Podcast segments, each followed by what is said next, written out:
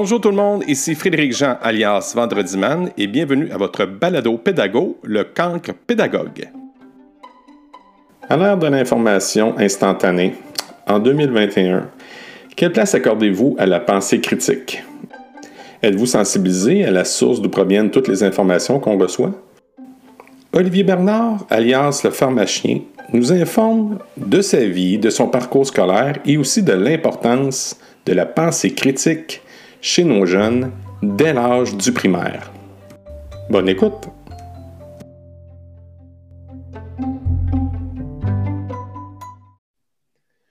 Bonjour Olivier, ça va bien? Ah oui, ça va bien toi? Très bien. quel bonheur de te recevoir. Euh, Julie, Julie ma, recherchiste, en fait, qui m'aide dans l'élaboration du camp de pédagogue, elle m'écrit et elle dit Frédéric, j'ai une idée. Je suis en train d'écouter un balado qui s'appelle Dérive chez Audio de Radio-Canada. Puis, euh, c'est hyper captivant. Il faut absolument que tu jases avec Olivier Bernard. Puis là, je dis, mais Olivier Bernard, ça me dit quoi? C'est pas le pharmacien? Elle dit oui. Puis je savais pas que tu fais, étais dans ce dans ce monde-là des balados. Fait que je suis tombé là-dessus, puis je suis littéralement tombé en amour avec des rives, mais il me reste une, une, une, euh, un épisode. Je ne l'ai pas encore fini, puis j'ai, j'ai, pas envie de le finir. Ouais, je comprends ce que tu veux dire. Va-t-il en avoir d'autres?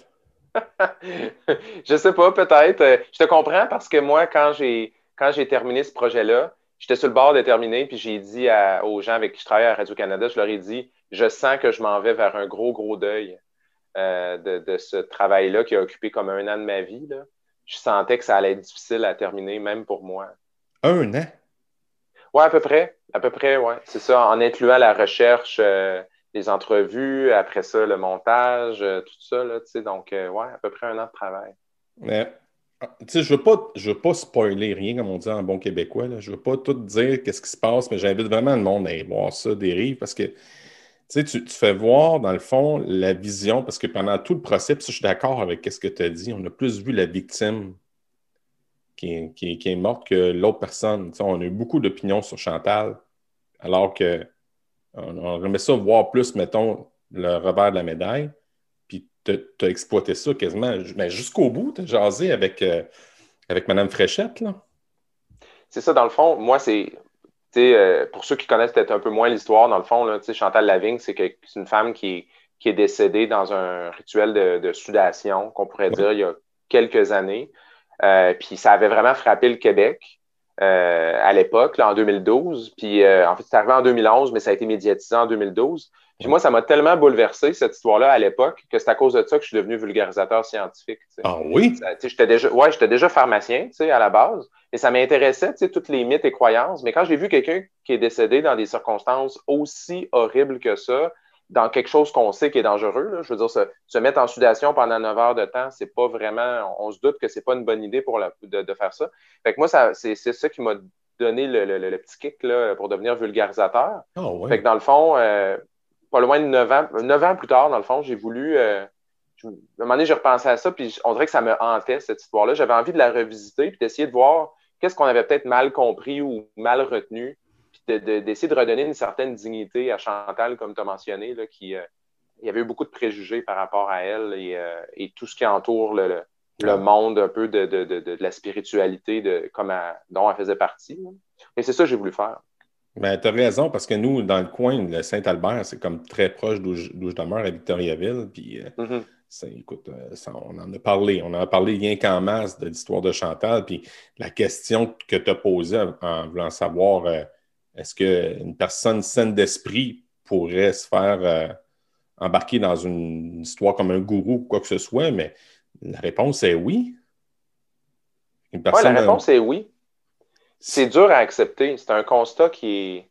C'est difficile de faire ce constat-là. Oui. Euh, Chantal était dans ce qu'on pourrait appeler une secte, entre guillemets, parce qu'il n'y a pas une définition claire de ce que c'est une secte, mais disons qu'elle était dans un groupe de nature religieuse, on va dire, avec des exigences assez particulières. Puis c'est un constat que c'est difficile à arriver à ça, qu'on pourrait tous se faire embarquer dans un mouvement euh, un peu spécial comme ça. Puis, tu sais, beaucoup de gens écoutent le balado, puis les gens me disent hey, Moi, là, j'embarquerai jamais dans une secte ésotérique là, ou des affaires dangereuses. J'embarquerai jamais là-dedans. Là, je leur dis Parfait, mais c'est correct. C'est moi non plus. tu sais. Mais par contre, regarde bien ça.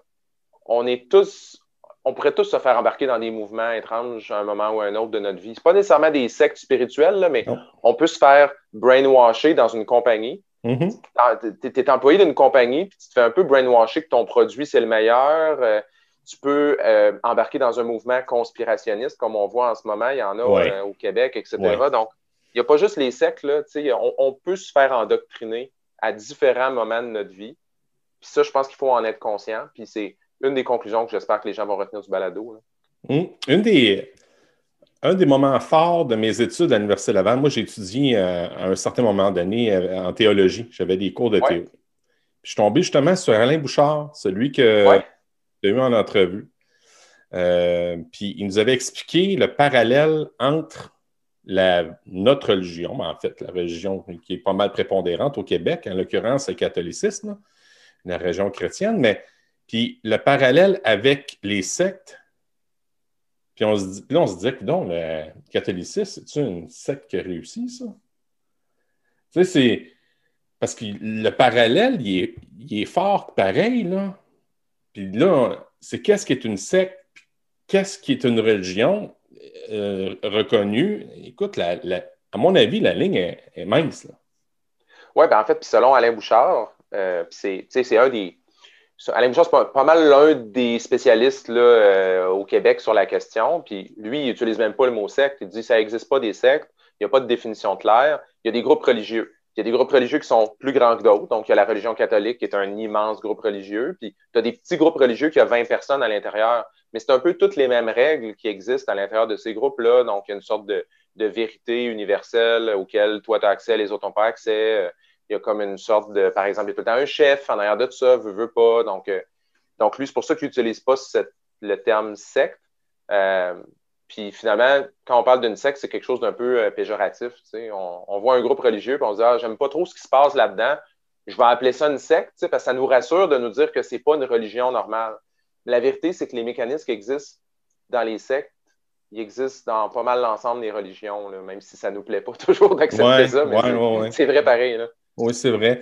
Mais tu sais, je fais le parallèle comme ça. Puis la raison pourquoi je, que je te parle de ça tout de go là, avec ça, c'est parce que dans, nos écoles, on a divers groupes religieux, là, puis on a, moi, dans ma classe, et je vois vraiment avec respect, dans ma classe, j'ai des témoins de Jéhovah. Mm-hmm. Puis, tu sais, euh, à un moment donné, moi, j'ai parlé de tolérance parce que euh, dans mon passé primaire, les témoins de Jéhovah n'étaient tellement pas bien, euh, étaient pointés du doigt, premièrement, tu sais. Puis, je me rappelle, à mon passage au secondaire à Montmagny, euh, ça brassait. Là. Moi, j'ai vu un gars brasser un témoin de Jéhovah parce qu'il était témoin de Jéhovah. Puis c'était dans les casiers, puis c'était. Puis il leur, virait de bord, là, tu sais. Puis les témoins de Jéhovah, c'est des personnes, à ce que j'ai appris, sont hyper pacifiques. Fait qu'ils. Écoute, ils, ils, retenaient, tu sais. Ils retenaient pour pas avoir trop de coups, mais c'est tout ce qu'ils pouvaient faire. Puis j'avais gardé ça dans mon esprit, ça, le, la vision de tout ça d'un témoin de Jéhovah, puis ça l'a teinté un peu mon jugement lorsque je suis arrivé à Princeville, en anglais intensif, lorsque je vais faire mon, mes premiers, c'est drôle, hein, ça a pris quasiment 15 ans, avoir à faire un, élève dans ma classe, puis j'étais titulaire, puis je devais avoir à, jouer, à, pas jouer, mais à, vivre avec les réalités d'une autre région, que les témoins de Jéhovah, qui, dans le fond, qui ne veulent pas euh, s'associer, dans le fond, à aucune des célébrations chrétiennes, c'est-à-dire Noël, mm-hmm. euh, Saint-Valentin, on les nomme. Mm-hmm. Puis d'avoir à tout changer parce que là, oui, notre école n'est plus nécessairement euh, associée à une région particulière, mais il reste quand même que les folklore, la folklore et la culture est quand même assez bien ancrée encore. Puis là, c'est de mettre quelque chose de. Comme mettons, je te, dis, je te donne un exemple bien concret. La fête de Noël, ben moi, j'ai dit aux jeunes, ben viens-t'en, on ne célèbre pas Noël, on va célébrer, dans le fond, l'hiver qui arrive. moi, je, l'ai appelé comme ça. Là. Fait qu'on s'est mis à faire des décors de flocons de neige. Euh, et le, jeune était super à l'aise avec ça. Mais, sinon, sinon, il partait. ça, je trouvais ça triste. Le fait qu'il parte et qu'il s'en aille un autre, s'en aille chez lui pendant que nous autres, on célébrerait, mettons, Noël. Là. Fait que, je voulais vraiment l'inclure. Je me suis ouvert mes horizons sur ce jeune-là. Fait que, à quelque part, c'est venu me chercher ton, ton balado là-dessus. Parce que le, principe de vérité, euh, c'est fort, ça.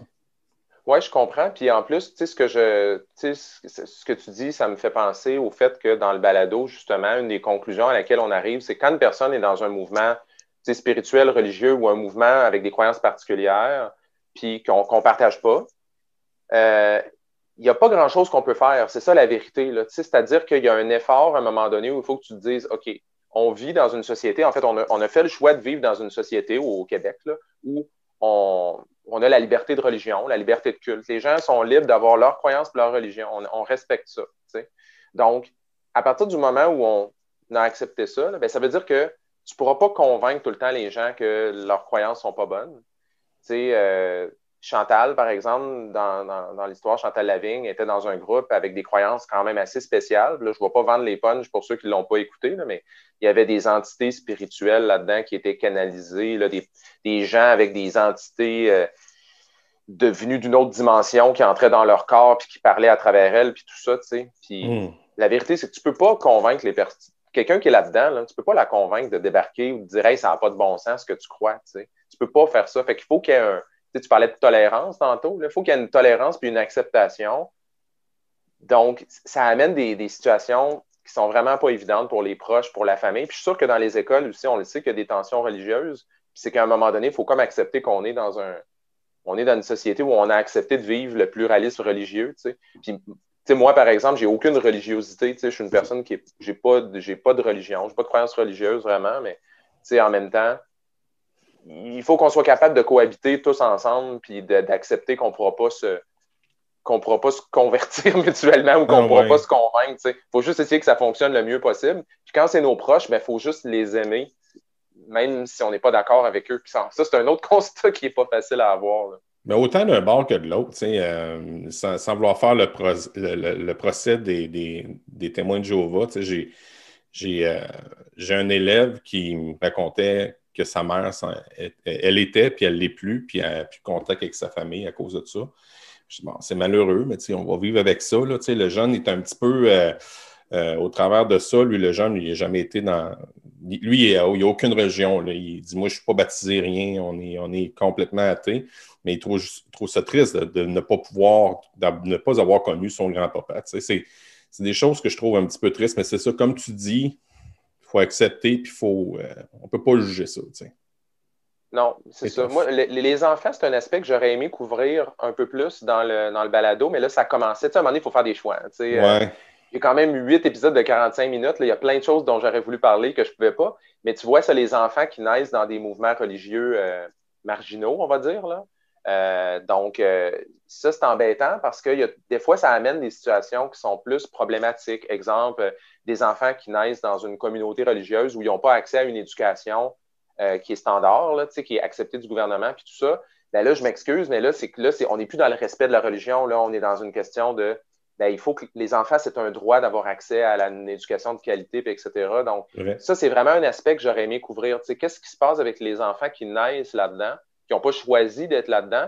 Puis là, ben nous, on ne veut pas intervenir, on veut respecter, mais en même temps, on n'a pas le choix des fois d'intervenir. Ça, pour moi, c'est des questions qui demeurent en suspens, puis auxquelles je n'ai pas encore trouvé de réponse nécessairement. Donc, euh, c'est, je sais pas, c'est peut-être un sujet que je me garde pour plus tard ou euh, oh, on va le, réexplorer. C'est vraiment intéressant ce que tu dis. Euh, même en l'occurrence, la secte de Moïse Thériault, c'était quelque chose, ça. Il était venu, nous autres, dans le coin, dans le coin d'Amnord, si ma mémoire est bonne. Puis il y avait des enfants là-dedans aussi. Là. je sais qu'un loup, à la commission scolaire des Bois-Francs, on a comme une. Euh, je ne sais pas si c'est un parallèle. Je ne veux, pas parler trop au travers de mon chapeau, mais on a, on a, une, on a une place à, à Amnord qui s'appelle la Cité écologique, dans le fond. Puis les autres, ce qu'ils font, c'est euh, leur propre communauté. C'est comme un village dans le village d'Amnord. Ils sont autogérés, ils font toutes leurs affaires, mais ils ont aussi le, ils ont la responsabilité d'éduquer leurs jeunes et la commission scolaire les accompagne mm-hmm. là-dedans. Fait que, au moins, il y a ça, là. Fait qu'il y a ça de positif, là, euh, je veux dire, pour, l'accès à l'éducation universelle, tout le monde puisse avoir l'accès à l'éducation. Mais toi, ton passé, euh, Olivier, d'élève, euh, comment que ça se passait chez vous? Ça? tu t'es fait l'école à quel endroit? Je suis curieux. Oui, c'est une super bonne question. Ben, moi, en fait, je viens de Québec à l'origine. Fait que j'ai grandi à Beauport, qui est, un, qui est la banlieue de Québec. Donc, j'ai étudié à l'école publique toute ma vie, dans le fond pour ceux que ça intéresse, j'étais allé à l'école des 80 euh, au primaire, à l'école de la Cour-Éloise euh, au secondaire. Puis moi, j'étais euh, primaire, secondaire, là, j'étais comme un. J'aime pas ça dire ça, mais j'étais comme un premier de classe. J'étais un mhm. peu le, J'étais dans les premiers de classe, j'étais un peu le chouchou du prof, j'étais comme le nerd de service, on va dire. donc, ça vient avec tout ça va avec tout ce qui vient avec. Là, j'ai, j'étais pas dans les enfants populaires, euh, j'étais un peu, j'étais très gêné, euh, euh, j'étais un peu solitaire même, L'intimidation? comme, ouais, j'ai ouais, ouais, vécu ça au secondaire. Au secondaire, j'ai vécu de l'intimidation quand même quand même pas mal. Oui, exact. Ça, c'est quelque chose que j'ai vécu. Malheureusement, des, souvent les, c'est. Quand tu es un peu, quand es un peu, euh, quand es un peu marginal, euh, peu importe dans quel sens, euh, c'est mm-hmm. souvent ce qui arrive. Mm-hmm. Fait que, mm-hmm. ouais, j'en ai quand même vécu une bonne quantité. Mais après, je me suis fait des amis. puis le reste de mon secondaire s'est assez bien déroulé quand même. Puis ensuite, ben, au cégep, tu sais, le cégep, c'est une drôle de période. C'est une période où tu ne sais pas trop nécessairement où est-ce que tu t'en vas, qu'est-ce que tu fais là, qu'est-ce qui se passe. J'étais un peu perdu. Je ne savais pas vraiment en quoi je voulais étudier aussi. Fait que, tu sais, je pense que mes cours préférés, c'était même pas les cours de sciences en plus. Mes cours préférés, c'était le cours de français puis de philo. C'est vrai? Ouais, je détestais mes cours de sciences en fait au, cégep. Euh, je, je savais pas dans quoi. Je... Comment? à cause des profs? C'est-tu par, par, rapport à la matière? C'est quoi? Je sais pas, mais moi j'ai toujours trippé sur le français. Là. Même euh, mes cours de français, ça a tout le temps été mes cours préférés, peu importe. Euh, ah même primaire, secondaire, j'aimais ça, le français, tout le temps.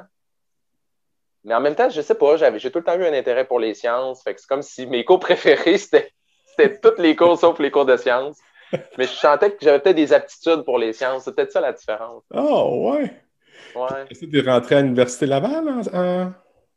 Ouais, je suis rentré à l'Université Laval. Je savais pas trop en quoi étudier. J'ai vraiment choisi pharmacie par pur hasard, en fait. Ah, oui? Euh, exact. Mais j'avais les notes. En fait, j'avais pas tout à fait les notes pour rentrer en médecine. J'étais juste, à la limite. Fait que, je, fait que je ne pouvais pas rentrer en médecine. Je suis rentré en pharmacie, j'ai mis ça comme premier choix. Mais mes autres choix, c'était genre, j'ai, mes deux autres choix, c'était droit puis génie agroalimentaire. Oh fait que, tu sais, je savais pas dans quoi je voulais étudier, en fait. Je n'avais pas une idée très claire. Oui, ça, ça, me ressemble beaucoup là-dessus. Quand je, quand je suis arrivé, j'étais un peu comme toi. Moi, je n'étais pas un premier de classe, tu l'as vu dans mes balados, tu un peu. Puis euh, quand, je suis arrivé au cégep, même à la fin du cégep, j'avais pas vraiment d'idée claire où ce que je voulais m'en aller. Euh, mais j'avais déjà eu des expériences d'enseignement. Là, euh, mes parents étaient très pratiquants, puis j'embarquais tout de go, puis j'avais fait euh, catéchète un moment. J'avais trouvé ça le fun, le fait de parler aux personnes, puis j'avais fait ah, OK, possiblement que ce serait une bonne idée. Fait que je me suis comme lancé moi, ma vie, c'est comme une planche de surf. C'est vraiment littéralement ça. Là, j'ai senti la vague m'en aller là-dedans. Je dis, OK, je vais m'en aller, mais Écoute, j'ai joué au football au cégep, puis je n'étais pas l'élève. Le, Ça m'a vraiment. Ça m'a scrappé ma session, je vais te dire bien honnêtement. On n'avait pas de mm. programme sport-études à l'époque. Puis euh, après ça, je suis comme. Je OK, je vais aller en enseignement euh, de l'histoire à l'université, puis l'enseignement religieux, dans le fond, la théo. Fait que, j'ai fait, dans le fond, ça pour monter mes notes, parce que j'ai switché en enseignement primaire. Que, euh, tu sais, ce côté-là, j'étais un peu comme toi, je savais pas euh, vraiment, vraiment pas dans quoi m'en aller. Fait que je suis comme tombé enseignant parce que j'avais trouvé une expérience super le fun, mais je n'avais pas d'expérience terrain, comme mettons terrain de jeu ou animateur de, de camp de jour ou, quoi que ce soit. Je n'étais pas, pas là-dedans. Fait que, bon. J'ai une question pour toi, en fait, parce que tu dis, ah, je n'étais pas un premier de classe, je n'étais pas si bon à l'école, mais en fait, euh, moi, j'ai, moi, j'ai vécu quand même quelque chose d'intéressant, c'est-à-dire que, tu sais, justement, quand j'étais au primaire secondaire, j'étais comme tout le temps dans les premiers de classe, mais quand j'étais arrivé au cégep à l'université, j'ai vraiment eu une immense baisse de motivation. Puis, j'ai commencé à avoir des notes qui étaient correctes, mais sans plus. Puis, même à l'université, là, j'ai, les deux premières années de mon bac, j'ai voulu lâcher tout le temps. J'ai passé deux ans de temps à me dire, je vais lâcher, je vais lâcher, je vais lâcher. Oh, J'aimais pas ça. J'étais, puis, moi, c'était vraiment parce que c'était super théorique ce qu'on m'apprenait, puis je comprenais pas où je m'en allais avec ça. J'ai seulement commencé à aimer mon programme en troisième année, en fait, en pharmacie, quand on a commencé à vraiment aller dans le pratico-pratique. Puis, puis j'ai recommencé vraiment à trouver un intérêt puis une passion. Puis j'ai commencé à être vraiment motivé quand j'ai commencé à, à voir l'utilité que ça allait m'amener. Tu sais. Puis je me demande si des fois, c'est pas ça un peu l'erreur qu'on fait dans les études, c'est qu'on va vers des choses où on voit pas nécessairement la, finalité ou l'utilité. Moi, ça m'a pris trois ans à le voir là, à l'université. Là, tu sais. Mmh, j'aurais pu, euh, vraiment intéressant. facilement. Hein. C'est vraiment intéressant, ça, tabarouette. Mais tu sais, je pense à. C'est vrai que, tu sais, un gars, en tout cas, sans entrer dans le stéréotype, on dirait que l'éducation est faite beaucoup plus pour les femmes que les hommes. Mais quoique là, ça a tendance un peu à changer avec les sports-études, le kit, comme mon fils, lui, il joue au basketball études. Euh, puis ça le motive. C'est ce qui fait en sorte qu'il passe au travers de son secondaire. Mais moi, j'avais le football scolaire. J'ai joué au football parce que je suis très petit. Hein. je, je, mesure 6 pieds 2, je pèse 250 livres. Fait que c'est ça que j'avais acheté. J'ai acheté pour jouer au football. Je l'avais déjà par défaut. Fait que, je me suis ramassé là-dedans parce que j'étais costaud. Puis le monde disait, il faudrait que tu rentres là-dedans. Puis je suis rentré là-dedans. Mais oui, moi, ce qui m'a aidé, dans le fond, à continuer, là, dans le fond, dans mon passage au second, euh, à l'université, c'était les stages. Parce que moi, on a eu les stages dès le départ. Mmh. Ça, ça m'a aidé, ça. Parce que je, les théories, on s'entend, la première et la deuxième année, je suis du même avis. C'est très théorique pas beaucoup de pratique, mais je m'accrochais beaucoup sur mes expériences de stage. C'était des stages d'observation, puis j'ai été chanceux, les, les, enseignants associés qui m'accompagnaient dans, l'aventure, euh, je ne me rappelle pas de tous les noms, mais une enseignante qui s'appelle Nathalie Mémoire dans le coin de Québec, puis elle, euh, elle me laissait aller. Elle disait, tu sais, là, je te dis, la classe que tu vis en ce moment, tu vis comme un peu une histoire de laboratoire, mais n'oublie pas, mes élèves ne sont pas des rats. Fait que là, j'ai oh boy, ça, ça m'avait donné un coup. Ça, je m'étais dit, OK, ça, c'est mon premier coup de OK, là, il faut que je sois bienveillant, il faut que je sois euh, compatissant. Mais tu sais, c'était mes balbutiements de ça. Là. Fait que euh, euh, ça m'avait beaucoup accroché. Puis quand je suis retourné après aux études, là, mettons, dans le retour dans la partie théorique, là, j'étais un peu plus critique, un petit peu plus aigri parce que là, à un moment donné, avec toutes les formations de bagages qu'on avait eues sur le terrain, on, arrivait après sur les bancs de classe, puis là, on, se, faisait, donner des, informations, puis qu'on jugeait peut-être à tort ou à raison, mais qu'on jugeait erroné. C'est-à-dire que les, personnes qui, donnaient, mettons, je te donne un exemple, sans, entrer dans, dans la critique, là, mais mettons, un cours de didactique de comment enseigner la mathématique, mettons, euh, là, on se ramassait sur le terrain, sur le terrain des vaches, puis on voyait qu'il y avait une dichotomie. ça ne marchait vraiment pas avec ce que les autres montraient et ce qu'on faisait en réalité. Là, quand on arrive, on dit Ouais, mais c'est pas mal, ça marche. Là. Fait qu'il y avait comme une espèce de, de scission entre, ce que l'enseignant peut-être a déjà vu puis qui n'est pas retourné, dans le fond, sur le plancher des vaches. Puis là, il y avait comme une espèce de, de parallèle, mettons. Mais c'est mon passage à l'Université Laval, j'ai adoré ça. Moi, j'ai tripé. Euh, écoute, euh, euh, la vie étudiante, j'ai beaucoup, beaucoup, beaucoup aimé ça. Je ne sais pas si on est dans la même tranche d'âge, mais je travaillais comme saveur au pub à l'Université Laval. Fait qu'on s'est peut-être, je t'ai peut-être déjà servi une bière là, je ne sais pas. ben, tu sais, moi, pas au bac, parce qu'au bac, j'étais. Ben, moi, j'allais pas au pub, j'étais pas assez cool pour aller au pub. mais, mais à maîtrise, mais à maîtrise, j'étais allé en masse par contre. Comment ça, pas assez cool? Ah non, moi, là, au bac, là, j'étais pas. Euh, écoute, euh, j'étais pas dans les. J'allais à aucun party. Euh. moi, je suis quelqu'un de super introverti, il faut savoir ça. Puis je sais que ça paraît pas parce que, tu sais, je fais des trucs à la télé, puis nanana, puis dans les médias, mais je suis quelqu'un, sur l'échelle d'introversion, je cote à peu près 9 sur 10, tu sais. Oh, ouais. Je suis quelqu'un. Ouais, vraiment. Je suis quelqu'un de vraiment timide. tu sais, j'ai quand même un peu d'anxiété sociale aussi. Tu sais, je suis un peu pas pas à l'aise dans des grands groupes et tout ça. Fait que je suis vraiment, vraiment gêné. OK. Puis, euh, puis c'est ça, fait que, fait quand j'étais au bac, là, toutes les, la, vie, la vie étudiante, entre guillemets, là, euh, j'étais comme trop euh, j'étais comme trop gêné pour en faire partie, on aurait dit. C'est vraiment quand je suis arrivé à maîtrise, là, on avait une petite gang, là, je me sentais bien. C'était moins, moins vaste, là? Mais il y avait combien, de, mais combien de personnes dans tes cours au bac, mettons, dans ton. T'étais-tu au de connaître, dans le fond? T'es aussi tu faisais. Non, au au Vendry, euh, pavillon Vendry, dans le fond, à Québec. Là, puis on était. Euh, tu vois, notre classe, était on était 140, dans le fond. Euh, on était 140 ben par classe de ben. Oui, oui c'est vaste, là. Puis à maîtrise, vous étiez combien? Une, trentaine? Ben, à maîtrise, c'est plus des cours. Tu sais, moi, je travaillais dans un, laboratoire de recherche. Fait que, ah On était une équipe de recherche qu'on était peut-être. 7-8 ah, étudiants, puis là, on, était soudés tellement serrés. Moi, c'est une des plus belles périodes de ma vie, cette période-là. C'est la période où j'avais les amitiés les plus fortes, puis aussi, c'est là où j'ai vraiment commencé à triper vraiment plus sur la, la vraie science. Là, puis ça, ça paraît peut-être mal de dire ça, que j'ai connu la vraie science après avoir étudié en pharmacie, mais euh, c'est vraiment là où j'ai vraiment comme. Non, mais c'est vrai parce qu'on n'est pas très formé en. Quand tu étudies en santé, tu n'es pas si bien formé sur les fondements de la science, sur la ah méthode scientifique. Pas tant que ça. Moi, c'est vraiment plus vraiment au cycle supérieur que j'ai appris ça. C'est comme si là, toutes les passions, c'est là vraiment où j'ai trippé là, à fond, fond, fond, vraiment.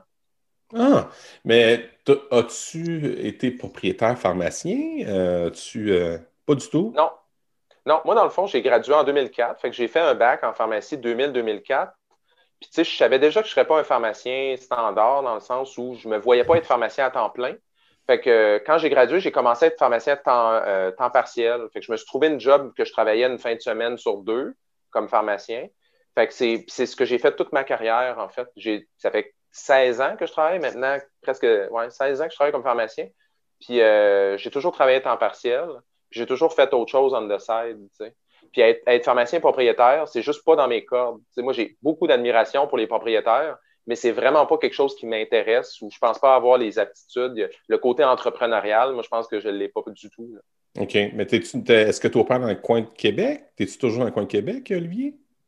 Ben, moi, maintenant, j'habite à Montréal depuis 2013, 2012, je ne m'en souviens plus. Ça, fait, ça, ouais, ça fait 9 ans que j'habite. Ouais, ça fait presque 10 ans que j'habite à Montréal. Fait, ouais. depuis à peu près, c'est ça. 2006, euh, non, ça fait vraiment plus longtemps que ça. Depuis 2006 que j'habite à Montréal.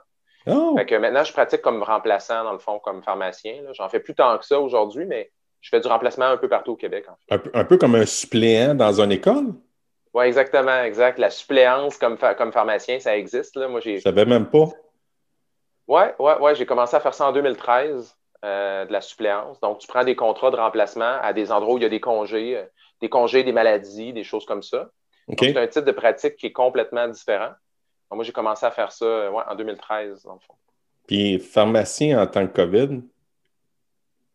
Pharmacien en tant que COVID, euh, je peux te dire que c'est vraiment pas évident. Mais comme en fait, c'est pas évident pour n'importe quelle profession. C'est pas juste pharmacien, mais c'est vraiment pas euh, c'est vraiment pas si évident. les mesures, les mesures sont quand même strictes, c'est quand même complexe. la façon de servir les clients est complètement différente. Il y a des pharmacies qui ont fermé même à un certain moment. Il y a des ah pharmacies qui ont juste fermé leurs portes il faisait juste de la livraison ou du take-out. Tu sais, quasiment comme aller chercher de la bouffe au restaurant, mais c'était juste du take-out.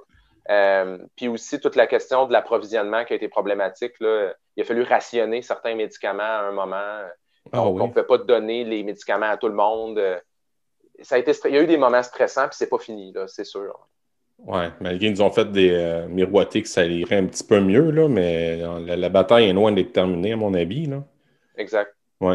Fait que, oh, bon, OK, c'est vraiment intéressant. Mais euh, Olivier, maintenant, ton passage dans, le merveilleux monde de, la télévision, euh, ça a dû être un gros moment d'apprentissage pour toi, pareil. Là, tu me dis que tu es une personne réservée puis tu arrives après dans, dans ce monde-là. C'était-tu comme un lien. tu embarquais dans un cirque, c'est un cirque romain avec des lions partout? Comment tu te sentais? Comment que ça s'est passé, mettons?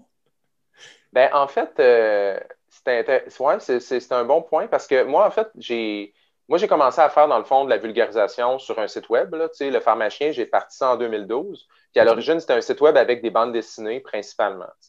Est-ce que c'est toi qui faisais, les bandes dessinées? Oui, c'est moi qui faisais ça. Ça a toujours été moi qui dessine mes trucs. Puis au début, c'était très laid. Aujourd'hui, c'est encore laid, mais moins. Puis, euh... mais non, je trouve ça beau, moi. Ah, ben, t'es fin de dire ça, mais tu sais, moi, j'ai toujours. Euh, moi, une de mes inspirations, c'était des dessins du genre South Park. Je me disais, ça n'a pas besoin d'être beau pour dire ce que ça a à dire. Puis, euh, fait que j'ai commencé ça en 2012. Puis après que mon site web fonctionnait quand même bien, mais dans le fond, en 2014, c'est là que je, me suis fait approcher pour un projet de télé. Puis euh, moi, j'ai toujours eu une passion pour la communication. Puis, tu sais, euh, même quand j'étais, mettons, au primaire pour au secondaire, j'adorais faire des exposés oraux. Je sais que ça a l'air bizarre parce que je dis, je suis une personne super réservée, je suis timide, je suis gêné, je suis introverti, nanana. Mais pour moi, quand je suis dans un rôle très clair, c'est-à-dire quand je me tombe, je faisais un exposé oral, je suis devant la classe, je sais ce que j'ai à faire. Là. J'ai un certain contenu que je veux livrer, je connais ma matière, puis je la présente. Pour moi, il n'y en a pas de problème. Ça, c'est pour moi, c'est pas anxiogène. Donc, quand je suis arrivé à la télé, j'ai juste appliqué un peu la même logique. C'est comme si mes sujets, si je les connais à fond, je vais être à l'aise. Puis, euh, puis finalement, le passage s'est fait quand même assez bien, franchement. L'univers de la télé, c'est un univers qui est très stressant et qui est vraiment loin de mes cordes. Là. Pas, je suis pas dans mon. suis pas dans mon élément à la base, mais en même temps, à l'intérieur de ce que moi je fais, je pense que je suis à l'aise. En tout cas, tu le rends bien parce que tu me tu, quand tu dis que tu es une personne réservée, je peux, je peux le croire, mais devant la caméra, euh, écoute, euh, Olivier, tu es d'une aisance, là, puis j'apprécie beaucoup tes, tes, chroniques parce que ça me permet, puis tes épisodes, parce que ça me permet, d'avoir un, regard plus critique. Puis, tu sais, Dieu sait que des regards critiques, en ce moment, on en a énormément besoin, d'après toi. Es-tu du même avis que moi? Ben oui, puis, euh, tu sais, moi, euh, moi, ça fait huit ans, là, euh, même, ouais, ça fait à peu près huit ans que je fais le pharmacien, puis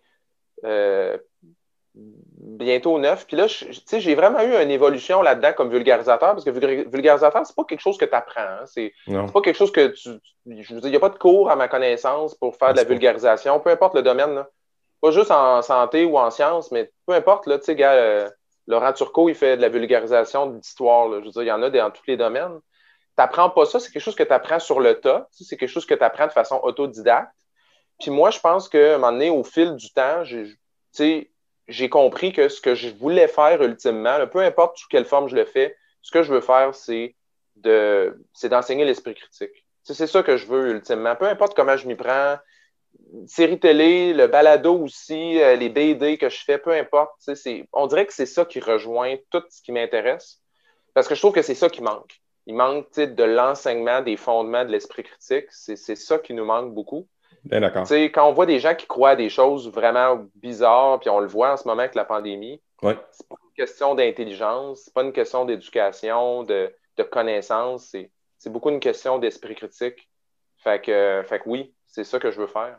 Hum, c'est tellement important l'esprit critique. Surtout, moi, les, fondements, mettons, de la, la, philo qu'on est au cégep. moi, aussi, j'aimais ça. Euh, ça me permettait de se centrer sur nous autres, centrer sur ce qui se passe autour, puis aussi se documenter. Puis moi, ce qui me. Je ne sais pas si tu as pu regarder un peu le. Oh mon Dieu, je ne me rappelle plus du titre. Euh, c'était sur Netflix, ça parle des réseaux sociaux. Je ne sais pas si tu as eu la chance de voir ça. un documentaire récent, là? Oui. Mais c'est pas grave. Oui. tu l'as vu? Tu sais-tu quoi je parle? Je sais c'est quoi, le, le, le, titre m'échappe, mais je sais c'est quoi exactement. The social, social Dilemma. C'est ça, exact. Exact. Puis, sais, aussitôt que tu. Tu sais, c'est le principe, aussitôt que tu portes de l'attention, ça prend de l'expansion. Puis, aussitôt que tu prends ta recherche sur une affaire précise, on dirait que tout, tout, tout t'a fait miroiter que ça, c'est la vérité. Sais. Fait qu'on se bâtit un, scénario là-dessus. En tout cas, euh, ça, à quelque part, les réseaux sociaux, moi, je, les utilise abondamment, mais les réseaux sociaux, ça, me fait un petit peu peur. Je vais, te dire, je vais être franc avec toi, parce que j'en vois de plus en plus, mettons, des, choses qu'on voit au niveau politique, mettons, la politique américaine, des choses qui se sont passées. Là, je me suis dit, justement, ce qui s'est passé au Capitole, c'est majeur, c'est majeur. Là, je dis, mais là, ce serait, je pense qu'on aurait avantage, en tout cas, nous autres, les enseignants, à montrer ces choses-là, puis à faire réfléchir davantage le monde. Un peu peut-être sortir du curriculum, mettons, de, de, la matière, puis aller vraiment chercher ça tôt, même au primaire. on a éthique et culture religieuse, qui est comme un balbutiement, dans le fond, de, ça, de la pensée critique, mais je pense qu'elle devrait avoir plus de place encore, à mon avis. Là. Hum. Enfin. Ben, non seulement je suis d'accord, mais il y a même des recherches qui appuient totalement ce que tu viens de dire, que en fait, un besoin qui est criant là, en ce moment en termes de, d'éducation populaire là, pour, de la, pour tout ce qui est littératie scientifique, etc. Là, ce qui manque, là, il y a beaucoup de choses, là, mais il y, a, l'éducation au fondement de l'esprit critique, tout ça, mais il y a aussi un truc qui s'appelle, euh, en fait, une éducation médiatique. Puis il y a pas de. Je fais une traduction de l'anglais, là, dans le fond, là, mais ce que ça veut dire, une éducation médiatique, c'est d'enseigner aux gens. Puis quand je dis les gens, c'est idéalement les jeunes parce que quand tu es rendu à 30 ans, il est trop tard. On s'entend, tu es, dans des patterns déjà où tu es perdu. Des plis, C'est d'enseigner en gros que d'enseigner comment fonctionnent les médias. Puis les médias, ça inclut les médias sociaux, parce que les, les, réseaux sociaux, c'est une forme de média, on va dire, c'est un, un, véhicule pour de l'information. Puis de comprendre comment ces véhicules-là fonctionnent comment ça fonctionne l'information dans les médias traditionnels, comment ça fonctionne, comment est-ce que ça circule l'information sur les réseaux sociaux? Puis je pense que si les jeunes étaient au courant ou étaient plus, euh, disons, si on leur expliquait comment ça fonctionne, euh, probablement que ça aiderait un petit peu. Je ne dis pas que ça réglerait tout, mais exemple, tout le concept, par exemple, des chambres d'écho. Mettons, toi, là, tu te pars un compte Facebook en ce moment, tu, tu repars à zéro, puis tu te mets à cliquer sur des choses là, qui sont un peu louches. Là mais ton monde entier va devenir ça. Fait que moi, je peux trouver que mes réseaux sociaux sont sains, mais le réseau social de la personne qui habite à côté de chez nous, il est complètement différent. Mais si tu ne comprends pas ce phénomène-là, puis dans Social Dilemma, il en parlait de ça beaucoup, il parlait de ça, des espèces de bulles qui se créent. Puis on, regarde les gens qui croient à des choses en ce moment, là, par rapport à la pandémie, puis tout ça, ou, les élections américaines, puis on se dit, son domaine niaiseux. Ils ne sont pas niaiseux. Non. Leur univers entier, c'est devenu ça. Fait que si tu ne comprends pas comment les médias fonctionnent, autant télé, radio, les réseaux sociaux, ben c'est sûr qu'à un moment donné, tu vas te faire avoir, puis tu vas te retrouver dans une espèce de bulle puis de chambre d'écho comme ça. Ça, j'ai l'impression que ça manque. On a, on s'est fait donner, Olivier, il y a deux ans, le cours d'éducation à la sexualité. Puis on était vraiment, mais vraiment pas préparé à ça. Puis moi, étant donné, j'étais un homme, parler de sexualité, je vivais un malaise parce que je n'ai pas eu de formation là-dessus. Puis je me rends compte qu'on devrait, sais, il y a la formation continue, Dieu merci, ça existe là, mm-hmm. mais il devrait avoir euh, une formation continue poussée justement là-dessus sur l'esprit critique, d'autant plus euh, aujourd'hui, c'est impératif. Puis ce serait même le fun qu'il l'enseigne dès, dès l'université aux enseignants, aux futurs enseignants, mettons. C'est mon avis, c'est mon avis personnel, là, mais et, encore une fois, ton avis personnel est, est, appuyé par beaucoup de recherches et d'experts qui disent ça exactement. C'est que l'esprit critique, si tu veux l'enseigner, ben désolé, mais il faut que tu l'enseignes au primaire. Il faut que tu l'enseignes. Écoute, je me souviens plus de l'âge. J'avais fait des travaux là-dessus à un moment donné parce que j'ai fait des choses là-dessus, mais écoute, il faut, que ça soit enseigné, il faut que ça soit commencé en jeune âge. Euh, tu sais, donc, tu dans les premières années du primaire. Donc, c'est sûr qu'à un moment donné, il faut que ça soit intégré d'une façon ou d'une autre. Puis, je sais, moi, là, je blâme pas rien, je blâme pas personne. Le système d'éducation qu'on a au Québec, moi, de l'extérieur, il me semble bien. Les mhm. enseignants sont extraordinaires, oh, des gens motivés, dévoués, qui ont une vocation.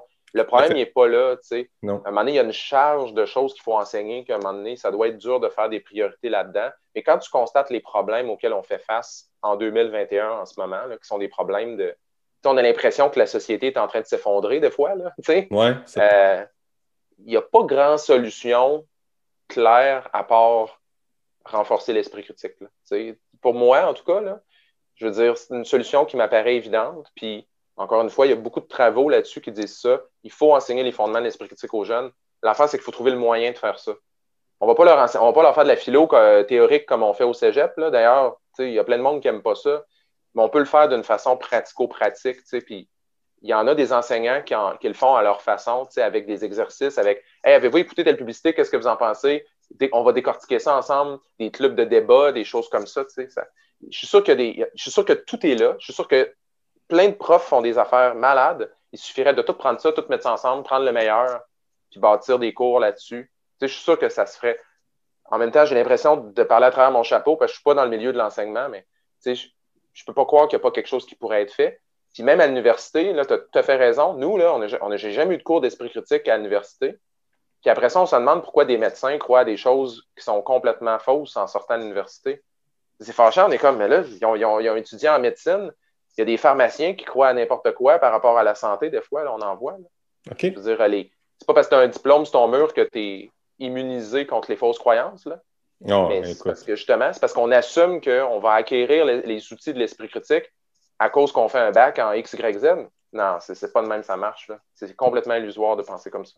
Non, tu as bien raison. le, diplôme, le diplôme, oui, il y a formation, ça reste un papier, puis la personne est une personne. il y a des, tu, l'as bien dit, il y a des très, très, très bons enseignants, euh, et puis autant qu'il y a de très bons pharmaciens, autant qu'il y a de très bons policiers, mais l'humain étant ce qu'il est, il y, a, des deux bords de la médaille, mettons. Ben, on est faillible. Ben oui. Je veux dire, c'est ça. Souvent, les gens vont faire, mais voyons, par exemple, moi, je, je fais beaucoup de la, je fais des trucs beaucoup dans le domaine de la santé. Puis souvent, un des arguments qu'on me sort le plus souvent, c'est, je sais pas, mettons, euh, ah, Olivier, as-tu vu telle diète, là, la diète euh, keto euh, lunobagène ou je sais pas trop quoi, une diète quelconque, là. C'est-tu bon, ça? Puis là, je dis non, c'est pas bon. Puis là, les gens me disent, ben oui, mais tel médecin, il en parle, puis il dit que c'est bon. Là, comment est-ce que tu veux expliquer ça aux gens? Que le, le gars, c'est un médecin, là, il a un diplôme sur son mur, il a peut-être même fait un, un fellowship à Harvard, puis là, il, il vante une diète quelconque. Puis là, toi, tu essaies d'expliquer que c'est pas bon, puis que ça tient pas la route scientifiquement.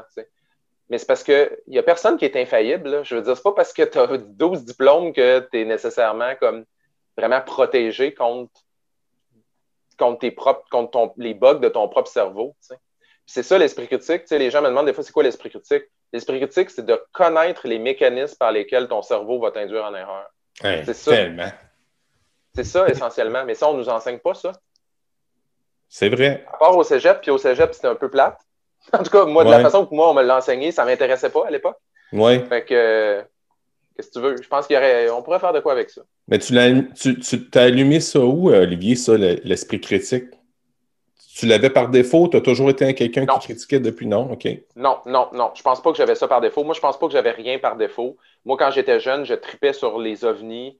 Euh, je, je, ah je, tripais sur tout ce qui était surnaturel et etc. J'avais une curiosité, mais j'oserais jamais dire que j'étais un sceptique ou, avoir l'esprit critique ou rien. En fait, quand j'ai commencé à faire le pharmacien, ce que je voulais faire, c'était de la vulgarisation scientifique. Je voulais juste expliquer des choses de manière simple aux gens.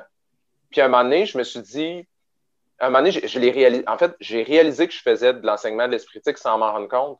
Parce que dans le fond, à un moment donné, là, quand ça fait 50 sujets que tu fais, où tu es comme, OK, voici une croyance populaire, c'est pas vraiment vrai, voici la vérité. Puis là, ça fait 50 sujets que tu fais de suite, là, puis tu te rends compte que tu peux en faire encore 50 autres, tu peux en faire à l'infini, mais ça va jamais changer parce que tu n'as pas donné aux gens les moyens de eux-mêmes détecter les fausses informations. Oh mon Dieu! je pense que comme vulgarisateur, là, tu arrives devant, puis je suis sûr que comme prof, c'est la même affaire. Je suis sûr que comme prof, à un moment donné, tu as un constat d'échec où tu dis, je peux enseigner des choses à l'infini, mais si je ne leur donne pas des outils intellectuels pour pouvoir faire le travail eux-mêmes de fond, il n'y a rien qui va se passer. Et là, ça y est, tu me sidères. Olivier, à chaque fois que j'ouvre une parenthèse, à chaque fois que je fais un balado, peu importe la personne, tu sais, toute une personne qui est très connue, euh, j'ai des, personnes euh, de, tous horizons. Là. Puis à chaque fois, je fais toujours Caroline, je viens d'apprendre quelque chose. Et c'est ça que j'adore de ce podcast-là, c'est que je me rends service. OK? Mm-hmm. Si ça me rend service, ce que tu es en train de me dire là, j'imagine qu'il va y avoir un paquet d'enseignants qui vont dire Oh mon Dieu, c'est majeur ce qu'il vient de dire là, parce que c'est majeur, l'esprit critique. Fait que merci, ben, merci énormément, Olivier, de nous parler de ça, de, de, nous brasser un peu puis de nous, ouvrir les yeux, dans le fond, sur l'esprit critique. je pense que c'est ça va de soi. Il faut, il faut aller plus loin. On est rendu là, je pense, en 2021. Enfin. Oui, je, suis d'accord. Puis je pense que les enseignants sont probablement dans une des meilleures positions pour agir à ce niveau-là. Je veux dire, c'est pas moi qui enseigne aux jeunes, c'est pas moi qui ai un contact le plus étroit avec eux. C'est pour ça que moi, j'ai comme énormément d'admiration pour ce que vous faites. Puis je pense que vous avez des grosses responsabilités sur vos épaules. Oui, puis, euh, Donc, comment est-ce que nous, comme société, on peut vous épauler là-dedans? Mm-hmm. Ça m'intéresse de le savoir. Ah, c'est vraiment le fun. Merci de t'intéresser à nous autres. Euh, moi, j'ai une, fille qui est une enseignante qui fait ça, qui fait un travail vraiment remarquable dans ma, classe. Puis, euh, parce que moi, j'enseigne la partie anglais dans l'intensif. La partie, qui est culture religieuse, moi, je ne l'ai pas par la charge de cours que je donne. C'est une autre personne qui vient le donner, une fille, euh, une fille en, c'est en dégagement. Ce n'est pas une personne qui euh, a fait un travail vraiment extraordinaire. Je l'ai vu, là, elle travaille très fort, puis elle, fait un beau travail. Mais ce n'est pas quelqu'un qui est. Euh, c'est quelqu'un qui a reçu ce contrat-là, mettons, rendu au mois d'août. C'est-à-dire, go, là, puis elle, avait une charge de classe, là, puis là, il s'est passé de quoi, puis là, elle est rendue avec du dégagement. Fait qu'elle a quand même quasiment une tâche à 100% mais, tu là, la tâche d'enseigner l'éthique et culture religieuse, puis le côté éthique, je dirais, comme moi, elle n'a pas eu une super grosse formation, fait qu'elle nage là-dedans, puis elle prend ce qu'elle peut, là, fait que, je, serais, je, serais, plutôt d'avis à ce qu'il y ait une personne qui soit vraiment euh, spécialisée, mettons, là-dedans un peu plus pour pouvoir guider davantage les élèves. Ce que tu me dis, c'est porteur de sens parce que euh, je l'ai déjà dit dans mes balados avant, mais c'est pas grave, enseigner, c'est dire autrement. Là. Euh, nous autres, on, sais, à Victoriaville, on a une fierté. Là. La, la, fierté, c'est la récupération. OK? Puis on a réussi à le faire, la récupération. On est une, des premières villes à avoir été mis de compost la récupération dans. Moi, je ne suis, pas de Victo, moi, je suis, originaire de Valleyfield, mais c'est mhm. quelque chose qu'on m'a expliqué. Puis, euh, celui qui a réussi, dans le fond, à entrer ça dans la culture, c'est un enseignant qui s'appelle Normand Maurice, qui est décédé aujourd'hui. Puis, puis lui, il s'est dit ben, je vais éduquer, comme tu dis si bien, Olivier, je vais éduquer, les jeunes, je vais aussi sensibiliser les jeunes à les avantages et aussi le besoin de récupérer parce que la Terre, écoute, euh, on est en train de la malmener. Puis, euh, hmm. puis c'est à cause de lui si on a des centres de. Il s'est développé des centres de tri. Euh, il y a une, expansion à Victo. Il y a encore beaucoup de travail à faire, là, ça c'est sûr et certain. On n'est pas encore autosuffisant là-dessus, mais il y a beaucoup de travail qui a été fait. fait ça vient en, plein chercher euh, ce, que, ce que, avec le parallèle avec Norman Maurice, que tu es en train de nous dire, ça vient chercher, il faut vraiment aller chercher les enfants. C'est vraiment impératif. Oui. Merci. Oui, absolument. bon, hey, Olivier, je suis rendu à ma dernière portion. Je ne sais pas si tu as écouté mes balados complets. Pas au complet. T'as-tu des scoops? ben, en fait, j'ai des questions à rafale. ah, vas-y, vas-y. Fait que je te pose des questions. Il n'y a pas de bonne ou de mauvaise réponse. En fait, là, je te lance six questions. Tu réponds, euh, tu peux répondre concis ou tu peux aller avec euh, développement. Puis euh, moi, je, comme je t'ai dit avant, quand on s'est parlé au début, moi j'ai une planche de surf, je vais te suivre avec la vague dans le fond. Ouais, c'est bien correct. Parfait. Première question. Pour toi, Olivier, l'éducation, c'est? Euh, l'éducation, c'est. Écoute, euh, je veux dire, j'ai plein de mots qui me viennent en tête. Là. Je veux dire, des mots quétaines, de style primordial, essentiel, etc. on s'entend? Ah oui.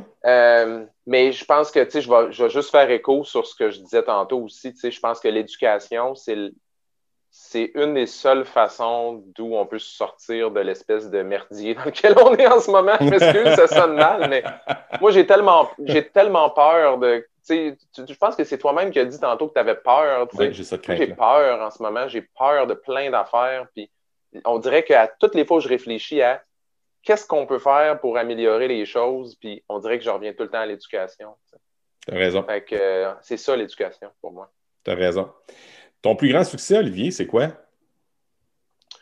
Euh, mon plus grand succès, euh, je dirais que c'est probablement, probablement que, ma, vie que j'ai en ce moment avec ma blonde puis mon chien, qu'on triple, moi, c'est ça que j'aime le plus. On dirait que je, je, je pourrais te citer des succès professionnels ou mes études ou peu importe, mais ma vie que j'ai en ce moment, avec notre petit nid qu'on a, puis notre je sais pas, moi, je tripe vraiment. Je, je sais pas si c'est un succès. Oui, c'est un succès. Dans oui, c'est un succès. Euh, on dirait que je suis heureux de. je suis heureux d'où est-ce que je suis en ce moment. Euh, je suis avec, avec ma blonde, je l'aime. C'est vraiment la meilleure personne, la personne qui me comprend le mieux. Euh, ah on, est, on est heureux, on a du fun, malgré les. Comme en ce moment, c'est tough pour tout le monde, mais on, on, on, se back là-dedans, on est une bonne équipe. on dirait que, je sais pas, je sais pas si c'est une fierté, mais c'est comme l'affaire que, que, j'aime le plus. Oui, c'en est une. Puis, t'es pas un extraterrestre comme tu parlais tantôt, ton histoire de Il, il, y a beaucoup de personnes qui me relatent ça. Euh, ma fierté, c'est ma femme. Je suis heureux d'être avec ma femme. Justement, le balado de cette semaine, c'est un de ses plus grands succès. avec sa femme, ça fait 20 ans. Ouais. Tu sais, c'est beau bâtir quelque chose ensemble. Moi, je, moi, je suis marié, ça, va, ça va faire 20 ans qu'on est ensemble l'année prochaine. Ouais. Oui. Puis euh, euh, j'apprends encore à bientôt 20 ans à redécouvrir ma femme. C'est. Mm. c'est tu sais, j'ai eu des moments difficiles, on a eu des moments de prise de conscience, de remise en question. Puis à chaque fois qu'on passait au travail, on se disait, on s'aimait, mais autrement. L'amour Ouais. que j'ai pour ma femme aujourd'hui n'est pas le même que lorsqu'on a commencé nos, nos balbutiements les cinq premières années, mettons. Là. C'est clair. Ouais. Fait que non, c'est c'est extraordinaire. Fait que ton, mettons, ton, ta plus grand apprentissage, c'est quoi? Ton plus grand apprentissage? Euh, mon plus grand apprentissage de vie ou, des dernières années? Peu importe. Ah, écoute, j'en ai plein, honnêtement. Euh, tu sais, euh, il y a plein d'affaires qui me viennent en tête, des affaires super lointaines, puis des choses vraiment récentes. Tu sais, exemple, moi, tu vois, un de mes, un de mes plus grands regrets, dans un sens, dans ma vie, c'est que je pense que quand j'étais jeune, je, je m'assumais pas. tu sais. Puis on- ça va faire écho un peu à ce que j'ai dit plus tôt, dans le fond, là. Tu sais, j'étais comme un peu le, le- j'étais comme un peu le nerd de service puis tout ça. Puis on dirait que j'avais j'avais très honte, on dirait. J'avais honte de qui j'étais. Je je, je, je, je- je m'aimais pas tant que ça, en fait. Tu sais, puis je- Ah. on dirait ça, ça, ça, que ça sonne triste de dire ça, là, mais, euh, mais c'est vrai. Tu sais. J'étais pas bien dans ma peau. euh, puis je me mettais beaucoup de limites aussi. J'étais très conscient de. J'étais comme un peu trop conscient de ce que les autres pensaient de moi. Fait que je m'empêchais de faire plein d'affaires, tu sais, comme c'était mon rêve de jouer à Donjons et Dragons, mais je n'osais pas jouer, puis je me disais d'un coup que j'ai l'air d'un nerd de- Ah. J'étais, j'en étais déjà un full pin. Je n'osais pas faire des sports, puis je me disais c'est pas pour moi, puis tout.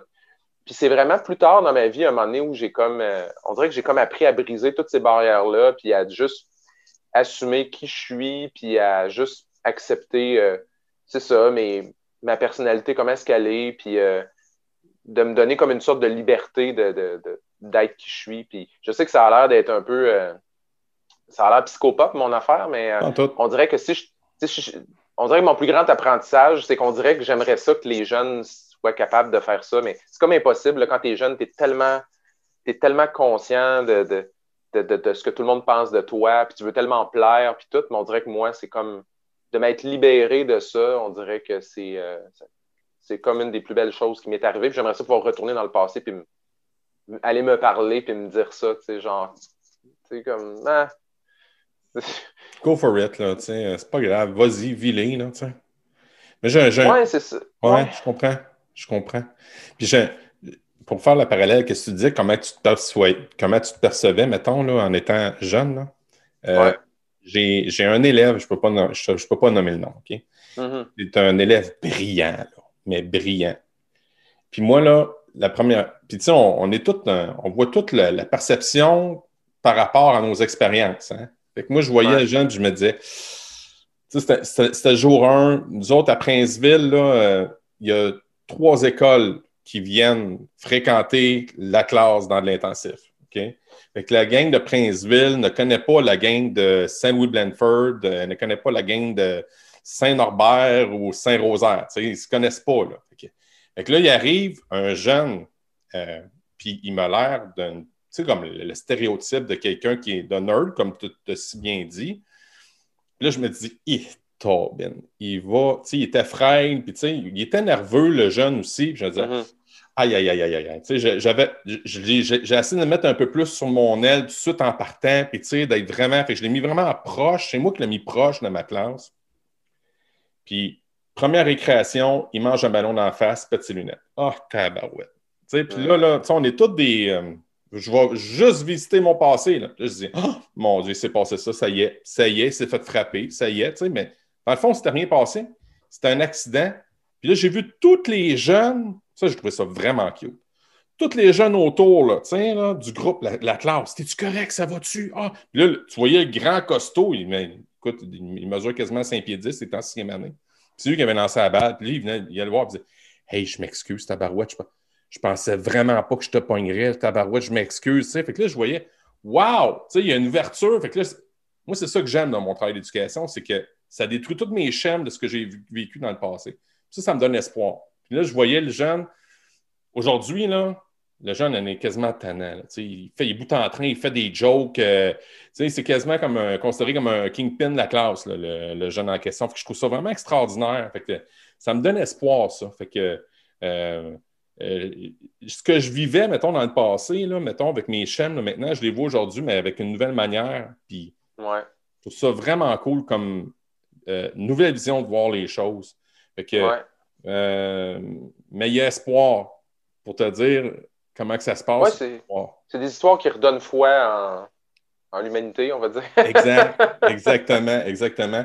Euh, là, je veux savoir, Olivier, toi, t'aimes-tu lire? Es-tu un lecteur? Oui, oui, un, énorme lecteur. C'est une des choses que j'aime le plus faire. C'est vrai? dans mes temps libres. OK. En ce moment, y a-tu un livre que tu aimerais partager que, que, mettons, tu il faut qu'un paquet de monde sache ça, il faut qu'il faut qu'il lise ça, là, mettons? Oui, euh, mon Dieu, il y a plein de livres que je pourrais conseiller. Euh, en plus, euh, depuis le début de la pandémie, là, ma blonde et moi, on passe beaucoup, beaucoup de temps à lire. c'est une autrice, ta blonde, je, pense, je crois. Ma blonde, c'est ouais, ma blonde, une autrice à la base, puis c'est une grande lectrice aussi. Puis on dirait que là, on a recommencé à lire beaucoup avec la pandémie puis tout ça. Donc, donc ouais, il y a plein de livres que je pourrais conseiller. mon Dieu, je ne sais pas par où commencer. en fait, ben, je peux, les, derniers livres, les, derniers livres que j'ai lus, en fait, là, c'est un, un, journaliste, un journaliste britannique qui s'appelle John Ronson. Qui, euh, il fait des livres, euh, il fait des livres vraiment, vraiment divertissants, là, vraiment, vraiment divertissants. C'est des livres qui sont comme, c'est du journalisme, mais qui sont très proches du divertissement. Là. Fait qu'il faut comme, en fait, je trouve que c'est un, un, bon exercice d'esprit critique de lire ces livres parce que sont, très nuancé, mais il y a tout le temps une mini portion de, de, que c'est un peu romancé puis un peu fictif dedans, mais j'aime beaucoup, beaucoup son style d'écriture. Puis là, hmm. tu vois le dernier livre que j'ai lu de lui, ça s'appelle euh, E ou Dem en anglais. Oui. P-H-E-M. C'est un livre sur. Euh, il, a, suivi plein de groupes extrémistes euh, à travers le monde. Donc, des groupes autant religieux, politiques, sociaux. Donc, tous des groupes qui sont dans les extrêmes de la société à plein de niveaux. Puis il essaie de, il essaie de, voir le monde à travers leurs yeux à eux. C'est super intéressant. C'est un livre qui a complètement éclaté toutes mes perspectives sur, euh, sur plein de choses, entre autres, qui, qui font euh, écho avec l'actualité. Donc, Dem de John Ronson, c'est un livre que je conseille euh, fortement à ceux qui ça intéresse. Wow! Ben, en tout cas, tu, tu, piques ma curiosité. je, vais, je, vais, aller voir ça, c'est sûr et certain. Là, tu me l'as peut-être dit, mais je vais répéter la question. Là. Ta matière préférée quand tu étais à l'école, c'était vraiment le français? Ouais. je pense que c'était le français. OK. fait que ma dernière question, c'est en lien avec mon balado, dans le fond. C'est que euh, quand tu étais jeune, je connais un peu ta réponse, mais tu peux le dire pareil. Quand tu étais jeune, est-ce que tu te considérais comme un cancre, c'est-à-dire une personne, un mauvais élève ou un élève paresseux, ou un aigle, c'est-à-dire une personne brillante et intelligente? Ah, écoute, je me, je, peux pas, je, me, je me voyais comme aucun des deux parce que j'étais objectivement pas un cancre. j'ai toujours bien réussi dans mes études, mais je me voyais vraiment pas comme un aigle qui était intelligent et successful. Au contraire, euh, j'étais constamment dans le, dans le monde de l'insécurité. Donc, euh, tu étais pris en classe et l'écorce, dans le fond? Oui, exact, exact. Oui, exactement. Donc, euh, je pense que je pense que ça, ça a été. Euh, ça, c'est ça. J'étais comme ni un ni, un, ni l'autre nécessairement. Tu sais. Donc, euh, je pense qu'il y a beaucoup de gens qui se sentent tout le temps un peu. Il y a beaucoup de gens qui se sentent bizarres. Tu sais. Même ma blonde, là, elle a écrit des, une série de livres au complet sur le fait qu'elle se sentait extraterrestre quand elle était jeune. Là, tu sais. Il y a beaucoup de monde qui se sentent comme ça. Puis on dirait que moi, quand je parle aux jeunes, j'ai envie de leur dire ça. J'ai envie de leur dire, tu sais, vous n'êtes pas obligé de fitter dans un modèle quelconque. Euh, moi, là, j'étais pas. Toutes, les, nerds, je voulais pas me tenir avec eux autres parce que je voulais pas avoir l'air nerd. Puis les, les populaires, je voulais pas me tenir avec eux parce qu'ils voulaient rien savoir de moi, anyways. Mais j'étais pas dans aucune gang. Je me sentais tout le temps à part. Mais il y, en, y en a plein de gens comme ça. quand on est là-dedans, on a l'impression d'être tout seul. Alors qu'en réalité, probablement que la plupart du monde se sentent comme ça à un moment ou à un autre. Fait que j'ai envie de dire aux jeunes des fois, c'est normal, puis il ne faut pas capoter avec ça. Tu finis par trouver ta place.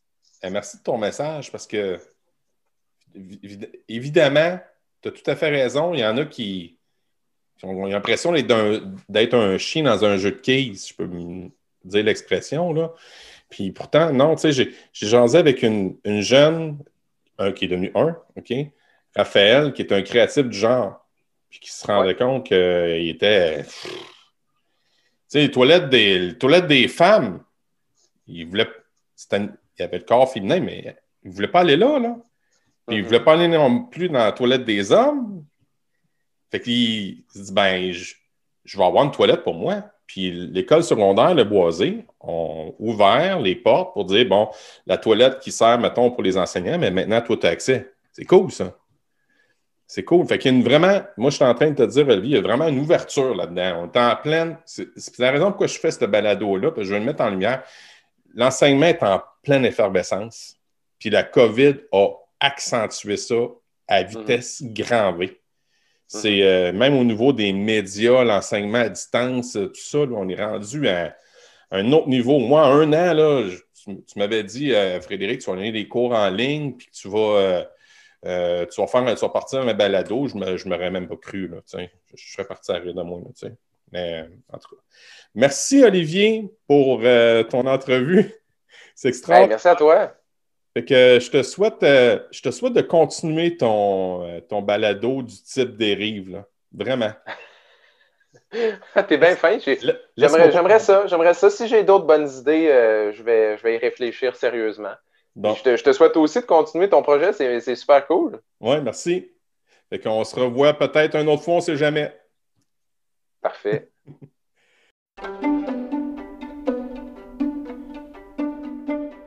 C'est ce qui met un terme à l'épisode du Kank Pédagogue.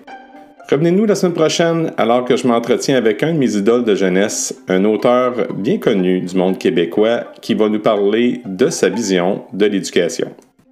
Un merci spécial à ma collaboratrice et recherchiste Julie Courtois de chez Facilite Faire qui m'aide à la production et la réalisation de cette émission. Salut tout le monde, on se revoit la semaine prochaine avec Ghislain Tachereau. Puis j'ai envie de vous dire, hey guys, Think love. Ciao!